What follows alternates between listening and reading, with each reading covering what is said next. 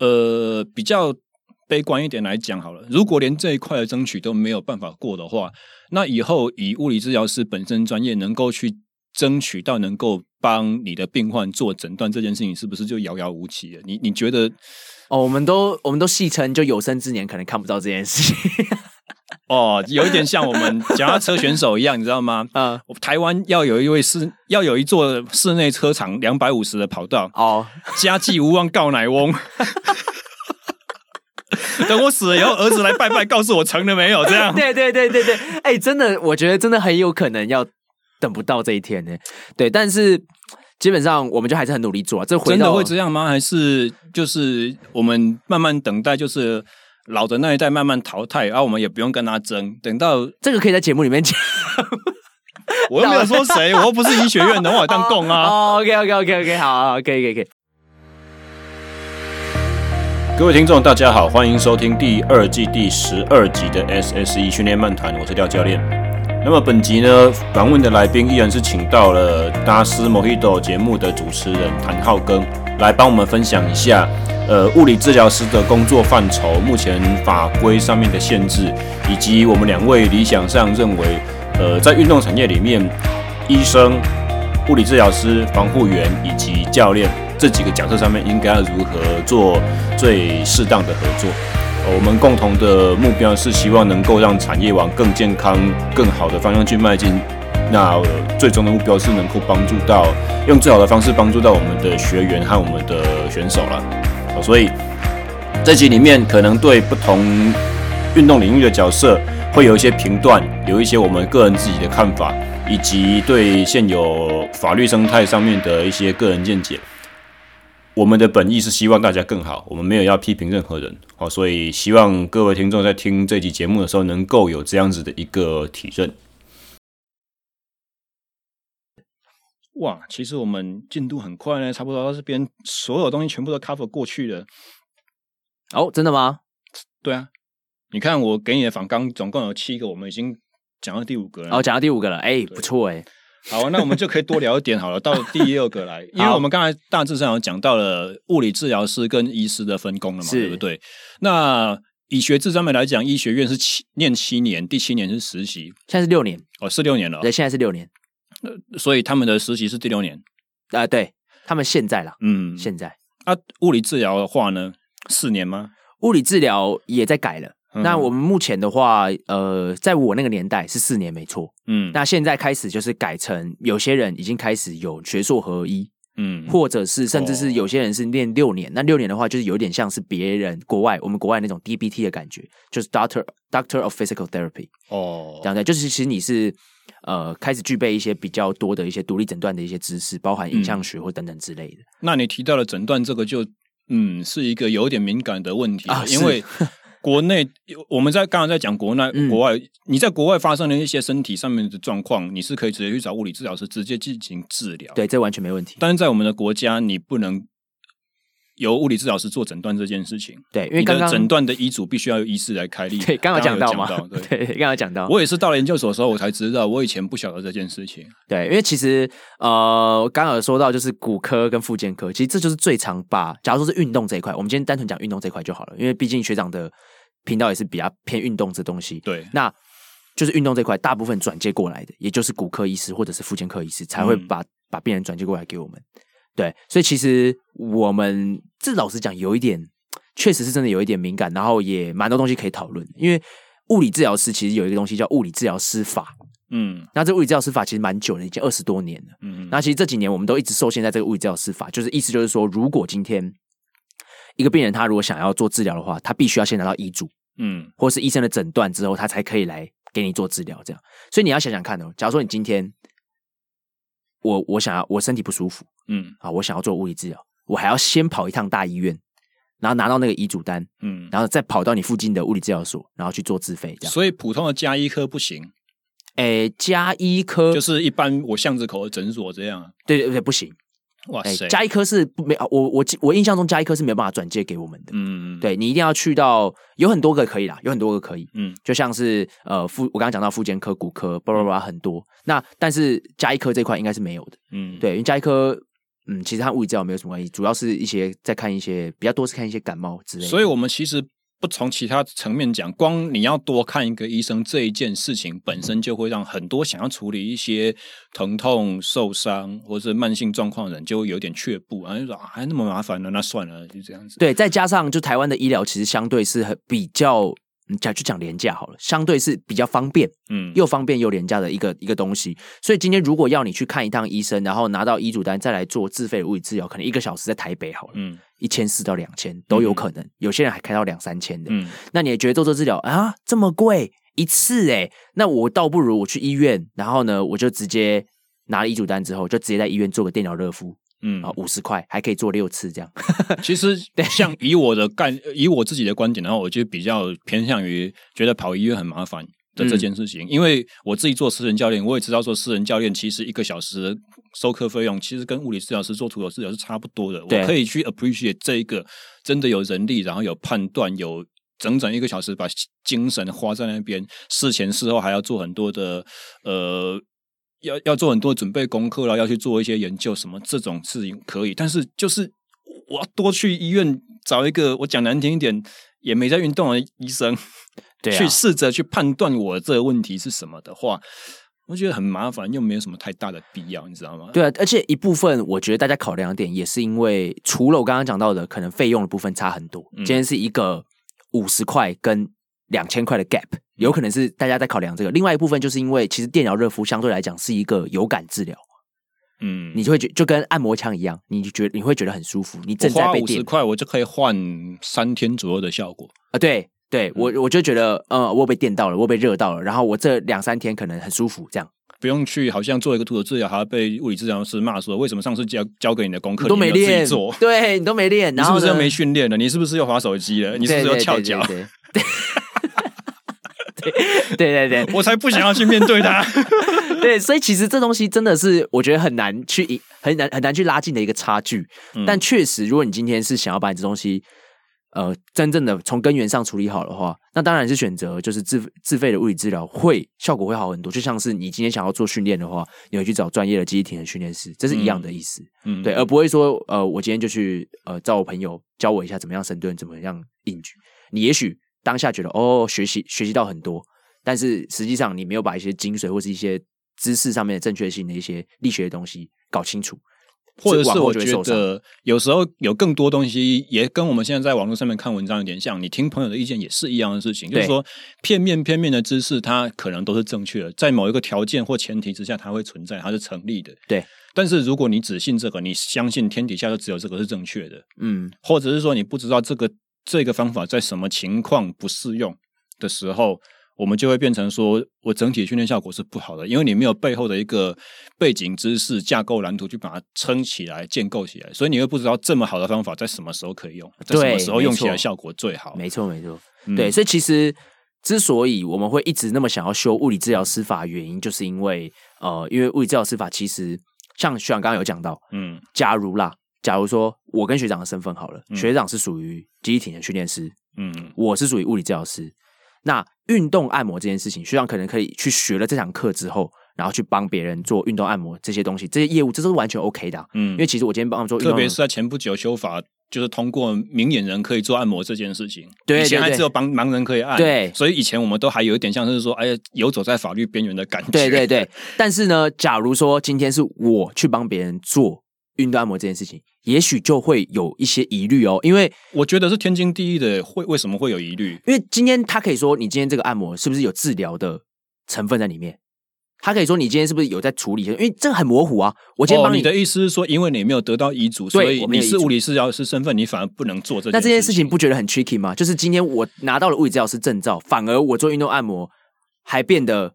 会比一般的肌力体能训练师还要来的更危险。房间健身房阿猫阿狗去上一个两个两天八小时的研习课，我就可以大按特按，还可以在对对健身房里面摆按摩床。这就是为什么物理治疗师会这么的，就是嗯，在争取这件事情的原因。其实我觉得一部分就是物这个证照现在不是保障你了，嗯，反而是在处处限制你，限制你。对，埋很多地雷，让你有机会触发。如果对，如果今天我就说我我就说我今天帮你做的是运动按摩。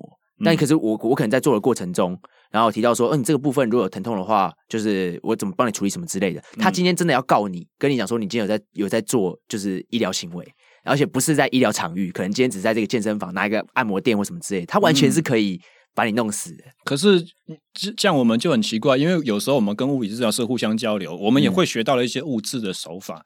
所以在我们进行按摩的时候，我们也会做一些看起来很像在治疗的行为。但你不是物理治疗师，所以就比较没有被告的风险吗？就没有风险啊。其实我还是很怕，我还是会跟大家就是非常的理清，就是说这个是帮你放松的，我就只是个按摩师而已。你千万不要叫我是物理治疗师，而且我也不具备诊断的资格或学术。你真的有什么状况的话，我还是会把你引介到。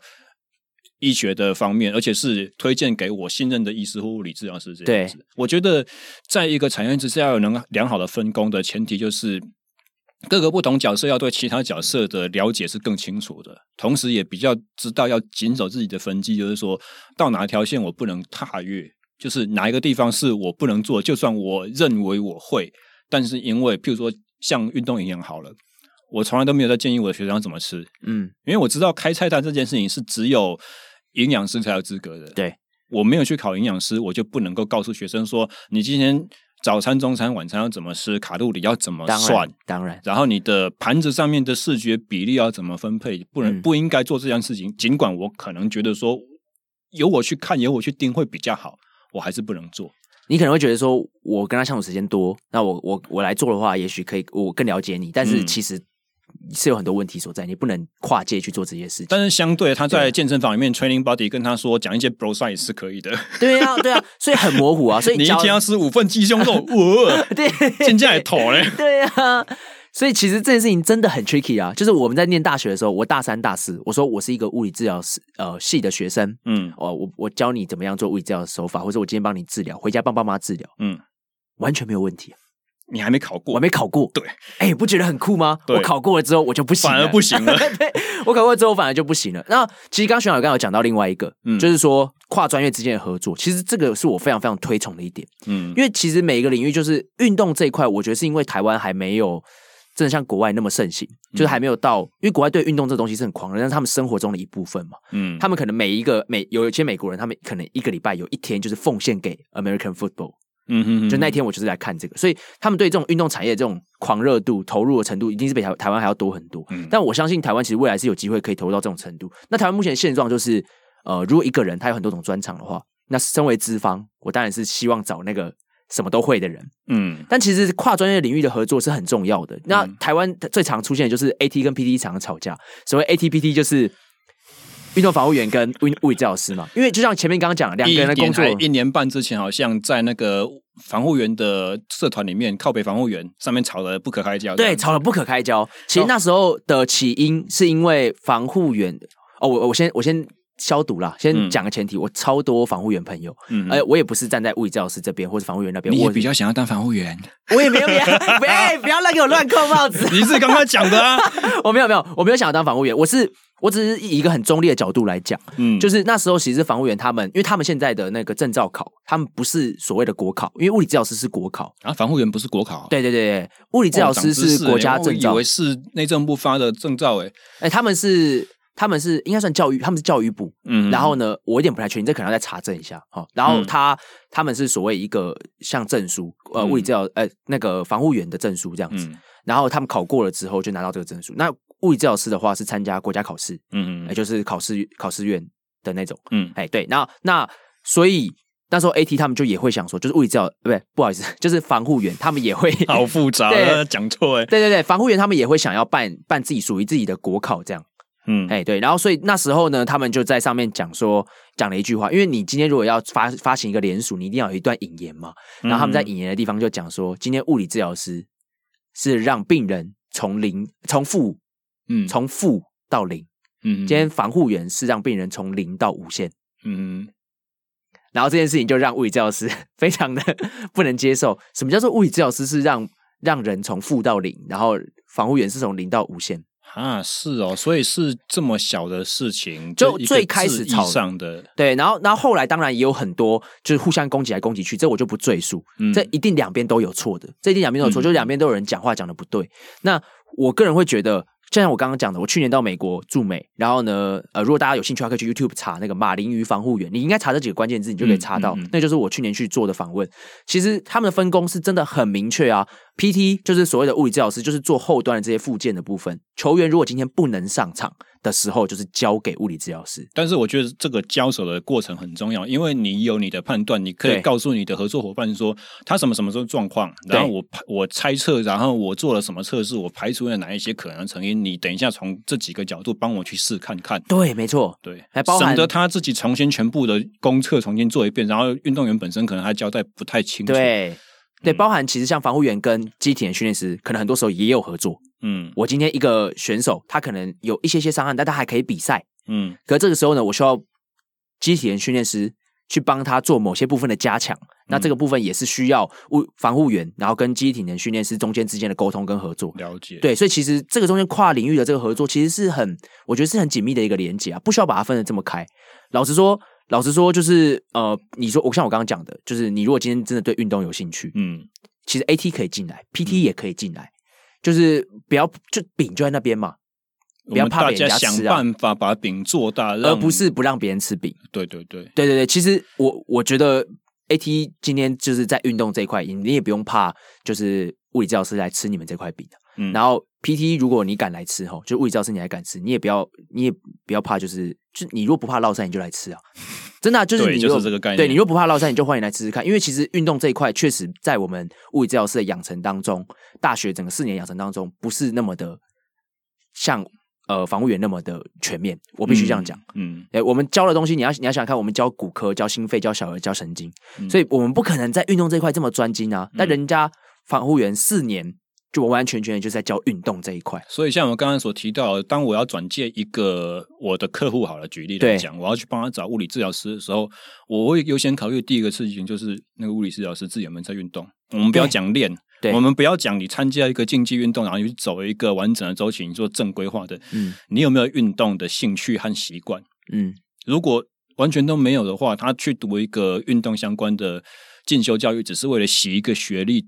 那这种人我不会信任。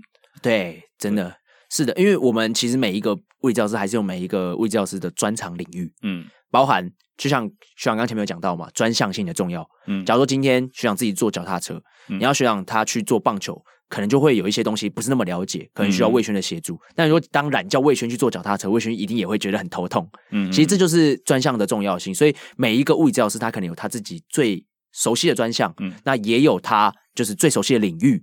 嗯，对。然后，如果你今天要一个小额物理治疗师来做运动，那可能也是为难他了。我在当坊间的业界的教练的时候，林轩还是帮一些棒球选手做过训练。对，所以有时候他们会跟我询问到一些，比如说动作机制上面的问题的时候，嗯、我都会跟他们讲说，这个应该是你的技术教练指导上面的东西。那如果他告诉我说，我技术教练就是给我这么出钱的，好像就是哦啊，你就脚抬高一点，然后你卷旋转多一点呢，你下肢要用力啊，这种东西的时候，我就会跟他讲说，好，我们两个层面来试看看。哦，体能训练是帮助你拓展你身体更多动作上面的可能性。对，那你身体有了这么多可能之后，你回去练技术，也许因为你才是真正最了解你身体和你的技术特性的人，也许你的大脑会发现，说我新练出来这些动作，新加强这些肌群。他用什么样子的方式可以自然的转换到你原本有的那个技术水准里面，skill set 里面，这个是第一个。嗯、然后另外一个是我也许创造了一些你身体的条件，让你可以去挑战一些你以前没有做过的技术，这是可能的。但是以我角色，我没有办法告诉你你哪一个技术比较好。对，这个就像是以前我们在，你现在还在念吗？嗯、以前我们在念运动生物力学的，哦、我毕业了，毕业了。啊，你已经毕业，恭喜恭喜恭喜，太好了。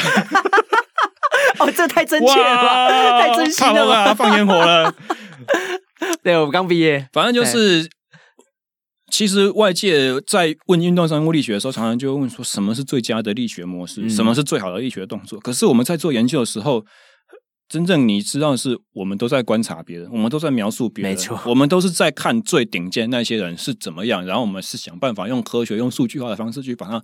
描述出来，对，然后试着告诉大家说，也许这个就是好的方法，嗯，但是我没有办法告诉哪一个个人说，你的机制明显出什么问题，你从这边改善就一定会得到什么结果，并不是这样子的。其实，机体训练师刚刚讲到，就是增加你的武器库，而不是告诉你说哪一把枪适合你。嗯嗯嗯，它其实就是告诉帮你增加你的武器库，你什么都有了，你未来在用的时候，你就可以有很多种选择，或者是可以让你的身体就是可以更简单的做出这些你想做的动作，或者更简单就是说，如果技术教练能够明确告诉你说，我需要加强他哪一个硬体条件，你帮我练出来，我那个这就太好了。哦，对对对对对，因为我们不可能比专项教练更了解专项运动到底是怎么玩的，所以如果专项教练也能够有这些呃。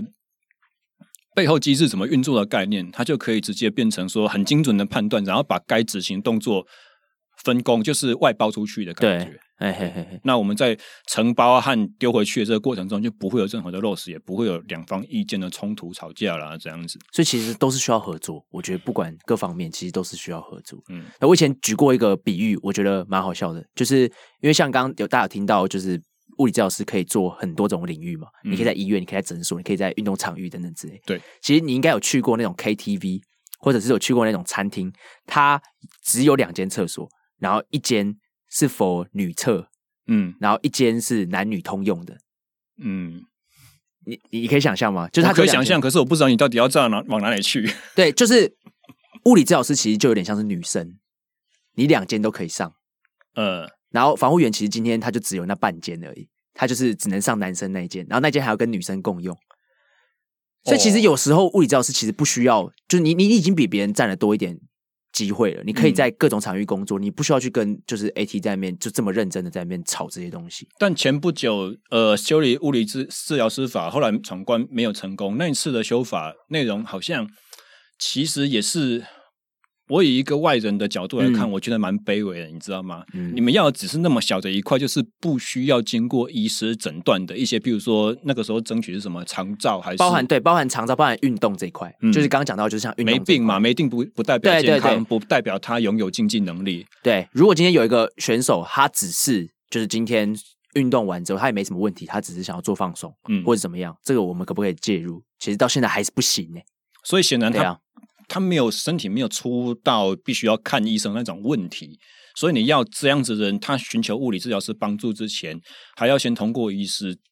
我觉得这个就太奇怪了。嗯，如果呃比较悲观一点来讲好了，如果连这一块的争取都没有办法过的话，那以后以物理治疗师本身专业能够去争取到能够帮你的病患做诊断这件事情，是不是就遥遥无期了？你你觉得？哦，我们都我们都戏称，就有生之年可能看不到这件事情。哦，有一点像我们脚踏车选手一样，你知道吗？嗯，台湾要有一位室，要有一座室内车场两百五十的跑道。哦，家祭无忘告乃翁。等我死了以后，儿子来拜拜，告诉我成了没有？这样。对对对对对，哎、欸，真的，我觉得真的很有可能要等不到这一天呢。对，但是。基本上我们就还是很努力做啊，这回真的会这样吗？还是就是我们慢慢等待，就是老的那一代慢慢淘汰，然后我们也不用跟他争，等到这个可以在节目里面讲。我又没有说谁，我又不是医学院的，我当供啊。哦，OK OK OK OK，好，好，可以可以可以。不过这回到我自己的啦，我自己的理念，就我的心态是，嗯、即便你今天没有办法去改变这个法法条法规或怎么样，但是我觉得这部分其实是你跟。呃，其实是群众的意识会相互影响。假如说今天人民对这个东西的意识，嗯，呃，不管是物理治疗的意识，或者是他们呃对自己的病逝感，所谓病逝感就是我知不知道我今天有生病。有些病逝感很弱的，他就是觉得说，哦，还好吧，这痛一痛，可能我明天就好了。酸痛受伤本来就是运动员该碰到常态，谁不是这样子？你不要那么玻璃心好不好？没错，没错，没错。你可能建立起大家的病视感，建议大家对于物理治疗的信任。我觉得这个东西会慢慢的未来会对我们的这产业的发展会越来越好。因为毕竟今天即便法条不改，也会有越来越多人愿意去拿一张医嘱单来给我们做治疗。哦，这倒是真的。对，所以其实我们目前能够努力的方向，其实就是这。这也是为什么我想做自媒体的原因，去推广什么是物理治疗。嗯，让大家更认识这个东西，而不是说就是呃电脑热敷，没有我没有说电脑热敷不好。今天其实我整场都没有讲电脑热敷不好，但是我会觉得说，如果你今天真的想要把你的根源问题处理好的话，也许徒手治疗跟自费的物理治疗会是你更好的选择。这样子。不过话说到这个。我就有一个疑惑，就是说，目前坊间绝大多数的自费的物理治疗所，几乎都是以徒手为主。为什么自费的物理治疗师比较不会去采仪器呢？譬如说冰敷，譬如说冷疗、超低温这些东西，或是红外线。一部分限制，我觉得也有可能是经费。那我觉得这个是比较，我觉得比较就是比较世俗的，仪器很贵，对对，这比较世俗。但但当然就是比较俗套的讲，就是可能经费问题。那另外一方面是因为仪器治疗。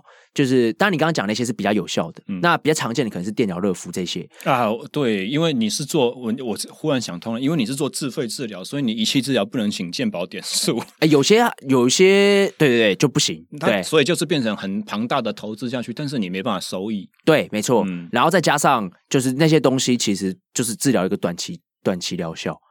对，有，有到这么悲观吗？哎，没有到这么悲观啦。但呃，我觉得它有，就它有它的效果在，因为其实。那些东西其实大部分就是处理疼痛，嗯、像电疗什么之类的。那处理疼痛是很重要的一部分呢、啊。嗯，你今天如果一个人，我们所以我，我我会一直讲说，我没有说电疗热敷不不好，原因是因为如果今天有一个人他就是痛，嗯，那痛的时候，你说你要帮他做治疗，嗯、他掰哪个角度他都痛，办法，对他都没有办法。这个时候，也许降低疼痛的这些仪器对他来讲就是很需要的。嗯，对。那我所所谓的可能无效的那一方面，可能是有一些人已经有慢性疼痛，他痛很久了。嗯嗯，像一些。最喜欢做电疗的，可能就是一些老阿公老阿妈，每天去电那种，嗯、那他就痛很久了，他还是一直电。电完你让他运动强化一下，哇，我在干喽啊！那不运动，然后每天就在那边拉腰 拉脖子呢。对，可能，嗯，可能就是这种感觉，嘿，所以，所以其实，呃，我会觉得大部分的治疗所会采用。徒手治疗加上运动治疗的原因会是这一个，包含这个东西其实确实也是能够改善你身体的一些，嗯，不管是功能性的结构或等等之类都好，或者是有点像呃，有一个也是有点像月经文一样，一天到晚在体能训练的领域被炒，就是说训练之后高强度训练之后到底应不应该冰敷这件事情。哦，对，这个其实我常常被讲，对，就是说对。你冰敷会抑制发炎啊，发炎就是变强的必经的。路途，你为什么要把它抑制掉？嗯，那我我常常听到这些这讲这个言论的人，就会觉得说，你有没有去做过集训期？你有没有去碰过在训练中高强度大量，你隔天还是必须要上场这种事情？对，所以其实冰敷，你说它完全没效。你有没有碰过台湾的学生球队的联赛制度？密短时间之内密集打那么多场，甚至有些人一天打两场。对之类的，你有那个必要，你就是要做，否则你下一场就是没办法出来，你明天的训练就是不可能做得了。嗯、没错，所以一样就是工具有它的适用的范围，而不是说因为教条这样写，所以我们永远都要拿它当当着像圣经一样拜这种感觉。很多东西都是一体两面的了，没有、嗯、没有所谓的绝对的对或错，对啊。所以其实我觉得，就叫就那个学长今天讲的这些东西，其实都是蛮好的例子，包含了呃这仪器或者是这些冷疗。冰敷等等的，他们都是有他们的效用所在，而不是说你要把它完全遗弃这样子。嗯，对啊。好了，那最后一个的话就是，呃，当时你的 YouTube 频道上面到底是做哪些内容？因为我发现好像很多个不同的支线，有很多不同的节目名称，对所以你可以稍微介绍一下目前你的主要的工作重点在哪边吗？就是如我现在主要其实就还是以 Podcast 为主。嗯，对，但是呢，我的 podcast 和学长的 podcast 比较不一样的地方，是因为我有我有 video podcast，嗯，就是我平常会放一台摄影机在旁边侧拍，嗯哼呃，我们是两集，嗯，对，就是我跟呃我的我的 co host 这样子，嗯，有时候可能是来宾这样，那那这个 video podcast 会放到我原本的 YouTube 频道上面，OK，对，所以等于是我的收听选项会比别人再多一个就是影像的部分，这样，嗯，对，那当然有时候就会，我觉得这是麻烦。就真的是麻烦，但是有时候他也好，因为假如说就我在节目里面有一些动作，或者是我想要用呃肢体表达的，也许就会比较呈现的比较好，这样子。那这三个，那那我的节目里面其实就是三个单元。那一个单元的话，主要就是在聊就是棒球时事，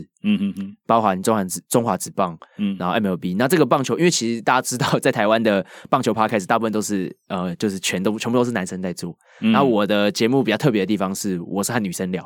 嗯嗯嗯，对对，那和女生聊的话，其实就相信大家男生可能就会比较有兴趣。没有没有啦，开玩笑，这全部都是个阴谋。没有啦，开玩笑啦，就是我只想要做出一个区别。嗯，对，因为就是因为台湾的球迷毕竟很多是女生，但他们聊棒球或爱看棒球的角度可能跟男的不一样。不一样，对，其实有时候你，我觉得我在他们身上也学到很多，就是啊，这个东西你们。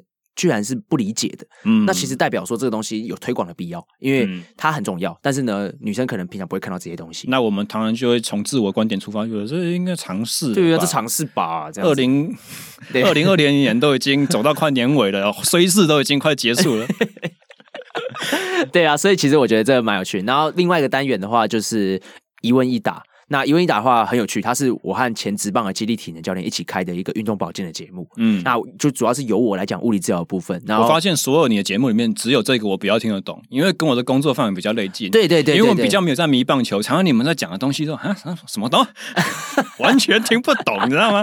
对 对，对对对。今天上节目来之前，我觉得说我对我访问的来宾有必要做一些基本的功课，那个是尊重，嗯、所以我就把你的对很多节目拿来听。我后来发现，哦，真的是没办法。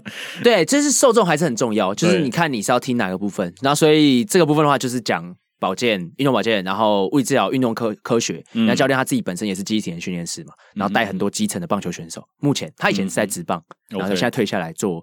做私人这样，那所以其实我们也是聊很多这些这些训练的议题，其实和学长的蛮像的，不过就是专项的差别。嗯哼，对对对。那再来就是最后一个的话，其实叫宿醉大师，就刚刚讲的，我很喜欢喝酒嘛，所以我就找呃一些我朋友，千万不要找我上这个节目，哎，我酒量很差，啊，真的吗？对，然后就是随机访谈，所以这个访谈很有趣，是我满足我自己欲望，就满足我自己聊天的乐趣，这样子，okay, okay. 就聊一些就是像之前我就找过那个儿童台的。主持人就姐姐、哦是哦、对，然后来聊说他们在儿童台的一些秘辛啊，嗯、一些有趣的事情这样子，对对对，所以其实就是主要这三个单元。那我未来还是会继续拍摄影片，不是说就不拍了，嗯、只是我不拍影片的原因，其实只是因为我不知道学长你有没有这个感觉，就是其实我会有点怕镜头，在镜头前面对着对着镜头讲话这件事情有点不太自在。嗯，我大概知道你的意思，但是对对于我来讲的话，我之所以不继续做 YouTube 影片的原因，主要是、嗯、呃。器材、场地、灯光、角度这些，而且成本太高了。对对，对，成本很高，然后剪辑后置的时间也比 Podcast 多。对，因为 SSE 训练漫谈这个名称，其实早在我开始做 Podcast 以前，它就存在了。以前我自己在开工作室的时候，它是一个 YouTube 频道的节目名称。那个时候我们是上节目讲的。啊哈。那后来我才决定说改成 Podcast 的形式，就是因为我自己不喜欢看长的影片。我也发现很多人在看影片的时候，前三十秒没有勾起他的兴趣，他跳出了。会会会。相对的，如果是一个声音的话，他就比较愿意说，譬如说我在上班骑摩托车的时候，做捷运的时候，我在洗碗的时候，在运动的时候，他可以持续的收听。他完听率比较高了。他不需要眼睛盯着东西来看，或者说我在听节目的时候，我很想去划我的脸书，我也可以把它关掉这样子。对，没错没错。对对，所以其他的不管是粘着度或是它的完听率，其实都比 YouTube 好很多。对，嗯、那当然这个市场目前还小。呃，不过我相信越来会越来越大，因为包含就是今年光二零二零年，像刚刚讲的嘛，就这一年，嗯。的 Podcast 的搜寻的量就已经急剧上升，弄得我有点不爽，你知道吗？怎么了？当，当初我刚开始，我以为我是在做小众、做打先锋的事情，结果跳下才发现，哈，什么正在夯哦，像蛋挞一样。哎呦喂！不会不会，可是越多人做，代表就是这一块，这是一片蓝海啊！就是大家也许就是一起把这一块运动的东西做大。嗯，对，因为就像我刚刚前面讲的嘛，我们要的是把饼做大，而不是、嗯、而不是说就是要独吞这块饼，所以我就觉得。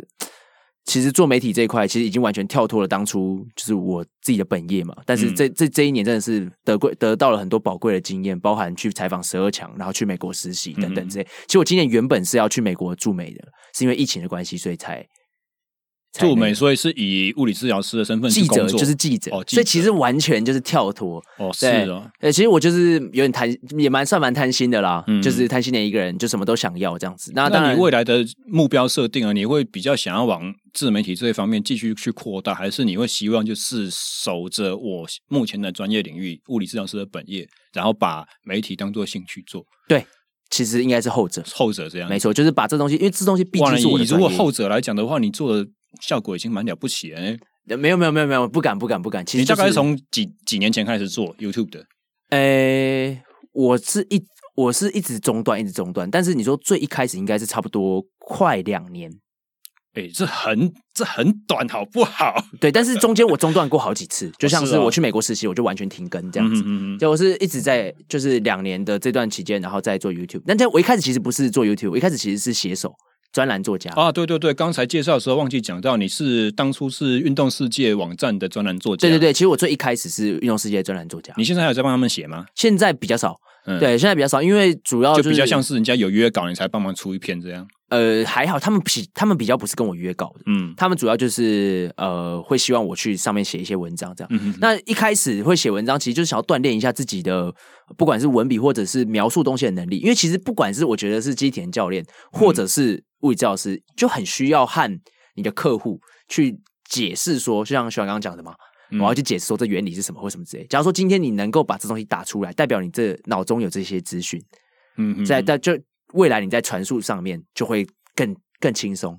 或者是我有一点，其实我的想法是说，我把我知道的、我懂的或我相信是好的东西分享出去的背后的目的原因，是因为我希望把我的市场养成我想要看到那个样子啊。是没错，当然建立你自己的一个，我觉得这个是一种建立品牌的一种过程。嗯，我们常常在抱怨说，我们现在工作环境不好啊，我们的客户都没有 sense，嗯，那是因为他们没有，他们不知道去哪边得到好的 sense，尤其现在。得到知识的管道太多了，真的。而且你你其实有时候我觉我觉得啊，因为大家都喜欢抱怨，就像徐阳刚刚讲的，嗯、会喜欢抱怨说大家怎么都不懂，都没有 sense。嗯，啊，今天你那些客户他们的专长的东西，你也不一定懂哎。嗯，对，所以其实我觉得，就大家其实就要互相一点。嗯嗯，我们我们今天努力做这些东西，是我觉得是很有价值，就是传递这些讯息，让他们知道是容易让他们对这东西产生兴趣的。嗯，产生兴趣之后，他未来就有可能会变成你的客户，变成你的长线的客户，这都是很有可能的。所以我觉得这就是一个建立品牌的过程，包含学长现在在做的事情，包含我现在在做的事情。所以我觉得这个真的很棒，就是要一起把这个东西一直持续做下去，坚持下去，这样。嗯，非常好。那最后一个就是。你的频道名称我们刚刚讲到过了嘛？打 Sports，那如我们要如何在脸书或 IG 或者是 YouTube 上面搜寻到你？诶，你只要在脸书，然后呢，IG，嗯，YouTube 打达斯这三个平台，你只要打达斯都可以找得到我。达人的达。对，然后哪个斯？哈根达斯的达斯，我觉得这样讲应该，哎、oh, 欸，这样子应该大家中文字就绝对不会打错，对，你就不会打错。你直接只要打哈根达斯的达斯，你就找得到我。那如果你今天是要搜寻 Podcast，就是在呃，不管是 Sound On 或者是。Apple Podcast、Google Podcast、Spotify，你就是打达斯 Mojito。哇，你下你呛了四个，有两个平台是我没有的，真假的？要努力了，对。Spotify 上当的我没有去上了。哦，是哦，哦，OK OK。我用的是 SoundCloud 是最主要的，后来才我才发现没有什么人在用 SoundCloud，真的没什么人。可是 SoundCloud 不是要钱吗？要要要钱。对对对对，但是他不错，对他不错，他不错。哎，不过大家就去查一下，基本上应该不用打到 Mojito，你只要打到达斯，都也都可以找得到。Mojito 也不知道怎么打啦，M O J I T O。对对对，OK OK。啊，今天就是很谢很谢谢学长，就还邀请我来讲这些东西。好，今天也非常感谢达斯来上我们的节目。那预计应该是会把它拆成两集吧。嗯，哦，感觉我们也讲了蛮久的。对啊，两个小时用好用满呢，这样剩下剩下十分钟，不错不错，很好，我喜欢这样的节奏。好了，最后的话就是一样，再次强调，我们在录音这个位置是呃，Podcast 节目《Hito 大联盟》所成立的一个小的录音间，叫做 First Base Studio。我跟大家讲一下为什么叫 First Base 好了。一垒，如果你今天看过棒球，你就会知道一垒，嗯，叫做 First Base 嘛。对，那 First Base 的话，呃，其实一垒其实是一个呃聊天的地方，因为呢，啊，你每一场比赛你上最多次的就是一垒。最容易上去就是一垒，所以一垒手通常都很会聊天。哦，是哦，是因为这样哦。对，他其实是一个聊天的地方。因为我以为你们志向很远大，觉得说这是我踏出去的第一个基地。没错，然后这是双关，就是哦，是这也是我们的第一个基地，就是 first base 这样子。嗯、所以各位一垒手，你们真的很八卦。真的，一垒手真的都很会聊天，因为打者只要上到一垒。经过那边，然后就会聊一下嘛。嗯，对，所以其实这是一个小故事，就这边叫做 First Face Studio。哇，原来是这样，欢迎大家可以来这边。哦，非常他们非常感谢他们，就是为了推广运动圈的呃形态的节目，所以只要我们来借的话，都是免费使用、无偿出租，非常非常的感谢。对，运动类节目，对。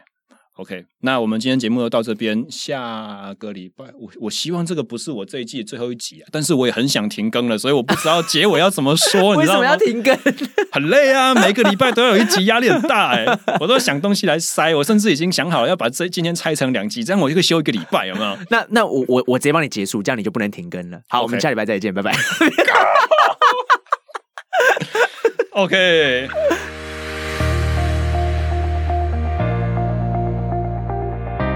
节目进行到最后，首先我们要针对刚才内容进行一个勘误啦，就是说刚才我们有谈到哪些医疗科别是可以转介病患给物质师的。那其实呃，我刚才查了一下法规，就是以台湾目前现行制度，你如果要走健保的物质的话，要用健保给付你的物理治疗的话，呃，物理治疗师可以接受骨科、神经内科、神经外科、整形外科以及家庭医学科等等医师的照会。哦，所以我们在早前在节目里面谈到说，呃，家医科没办法转介病患给物理治疗师，其实这个是错误讯讯息啊，在此更正。